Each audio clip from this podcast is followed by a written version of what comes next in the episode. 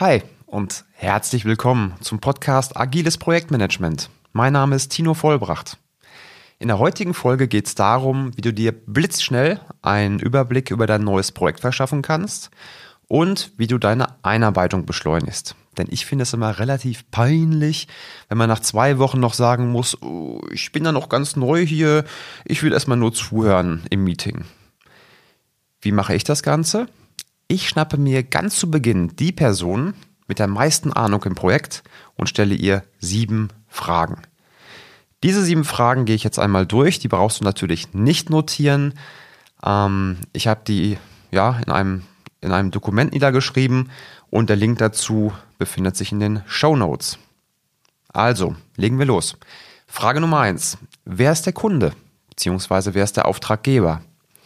Es macht ja durchaus einen Unterschied, ob wir das Projekt mit dem kleinen Kunden von nebenan abwickeln oder ob es sich dabei um einen Großkonzern handelt. Bei dem Großkonzern, da habe ich viel mehr Abstimmung, viel mehr Richtlinien, viel mehr Formalismus, also viel mehr Stress. Aber auf der anderen Seite steht, wenn ich das schaffen sollte, das Projekt mit dem Großkunden, dann habe ich auch eine größere Reputation. Das steigert meinen Marktwert. Bei dem kleinen Kunden, da konzentriert man sich eher auf das, was wirklich entwickelt wird. Vorteile ganz klar, weniger Komplexität und damit automatisch weniger Risiko eines Scheiterns. Und kürzere Entscheidungswege. Weniger Politikspielchen. Also kann man sagen, grundsätzlich weniger Stress. Was für dich das Beste ist, was du möchtest, das hängt ganz von deinen Anforderungen ab. Möchtest du mehr Reputation? Dann würde ich dir das Projekt bei dem oder mit dem Großkunden empfehlen. Möchtest du eher weniger Stress? Dann weniger Politik, kürzere Entscheidungswege. Dann versuch das Projekt mit dem kleinen Kunden zu machen. Kommen wir zur nächsten Frage. Frage Nummer zwei. Was sind die Projektziele und welche Freigaben benötige ich dazu? Hinweis dazu, jedes Projekt benötigt ja Ziele. Ansonsten wäre es per Definition kein Projekt. Ohne Ziele wüsste ich zum Beispiel nicht, wann bin ich überhaupt fertig. Ohne Ziele wüsste ich nicht, wann bin ich überhaupt erfolgreich gewesen und kann meinen Chef bitten, mir meinen Bonus auszahlen zu lassen. Der Knackpunkt bei der Geschichte ist nur, dass wirklich saubere Ziele, die smart definiert sind, häufig nicht vorhanden sind. Kein Problem, kannst du auch als Chance sehen und dann gehst du so vor, dass du die Ziele selbst definierst die deinem Auftraggeber zeigst und der soll sie dann abnicken. Zu dem Thema, wie definiert man eigentlich Ziele, dazu hat sich der äh, dazu hat sich Peter Drucker ein gutes Modell überlegt, wie man sogenannte smarte Ziele ähm, beschreibt.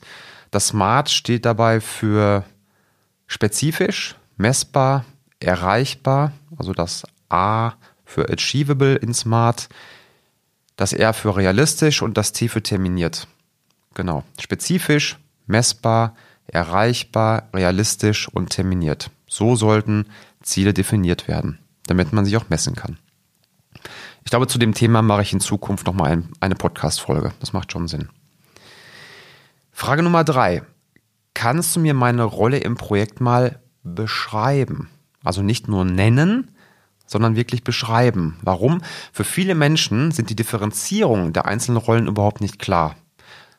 Product Owner, Scrum Master, Projektleiter, Koordinator ohne Entscheidungsbefugnis, das verschwimmt bei vielen Menschen. Deswegen würde ich fragen, nicht wie heißt die Rolle, sondern erklär mal, erklär mal aus deiner Sicht, ähm, beschreib das mal aus deiner Sicht. Und in dem Zusammenhang würde ich auch durchaus mal die Frage stellen, wenn es einen Vorgänger gab, was mit dem passiert ist. Also es macht ja einen großen Unterschied, ob der zum Beispiel befördert wurde oder ob der am Herzinfarkt wegen Stress gestorben ist. Frage Nummer vier. Was ist der Scope? Also was muss inhaltlich umgesetzt werden, um die Ziele zu erfüllen? Muss zum Beispiel eine Plattform gebaut werden? Müssen Clients noch dafür geschrieben werden? Android, iOS, Web, was auch immer, proprietär? Müssen Prozesse verändert werden? Dann kommt das Thema Change Management noch ins Spiel und macht das Ganze noch komplexer. Ja, also was ist der Scope? Frage Nummer 5. Zeit und Geld. Bis wann müssen die Ziele umgesetzt werden? Und wie viel Budget habe ich dazu? Ich glaube, die Frage ist selbsterklärend. Achte nur darauf, ein Projekt ohne Endtermin ist per Definition kein Projekt. Bei der Kohle sieht es anders aus. Ein Projekt, was kein Geld hat, muss dann halt ausschließlich auf interne Ressourcen zurückgreifen. Frage Nummer 6. Welches Vorgehensmodell wird eingesetzt? Also, soll das Projekt agil laufen? Soll das Projekt klassisch laufen? Soll das ein hybrides Projekt sein? Hybrid bedeutet zum Beispiel, dass intern agil entwickelt wird und aus Kundensicht gibt es ein Festpreisangebot mit irgendeiner Art von Grobspezifikation. Das könnte ein hybrides Projekt sein. Siebte und letzte Frage. Welche wichtigen Stakeholder existieren? Kurzes Recap. Was ist ein Stakeholder? Ein Stakeholder ist jemand, der grundsätzlich Interesse am Projektverlauf hat und grundsätzlich am Ergebnis interessiert ist. Und das ist jetzt wirklich mega wichtig. Wenn du die Frage gestellt hast, Stift in die Hand nehmen oder Tastatur und Liste aufschreiben mit Vorname, Nachname, Rolle und vielleicht noch eine kleine Notiz, wenn es eine Besonderheit gibt zu dieser Person. Ja. Ja, das waren sie auch schon. Das waren alle sieben Fragen. Wobei hilft mir diese Struktur jetzt mit den sieben Fragen? In zwei Punkten.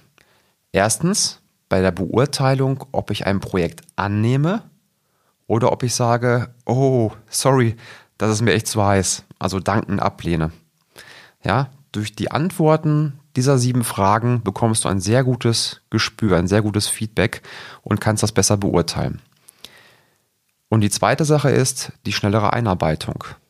Ja, wenn du diese Fragen beantwortet hast dann und die Stakeholderliste aufgeschrieben hast, dann hast du deine nächsten Kontaktpersonen, mit denen du sprechen kannst und musst nicht siebenmal wieder zu deinem äh, Ansprechpartner laufen und weitere Fragen stellen, sondern du hast da was an der Hand, mit dem du weitermachen kannst. Und damit sind wir auch schon am Ende der Folge angekommen. Die Fragenliste befindet sich auf leobalo.de und der Link dazu befindet sich in den Show Notes. Ich wünsche dir einen schönen Tag und bis zum nächsten Podcast. Mach's gut.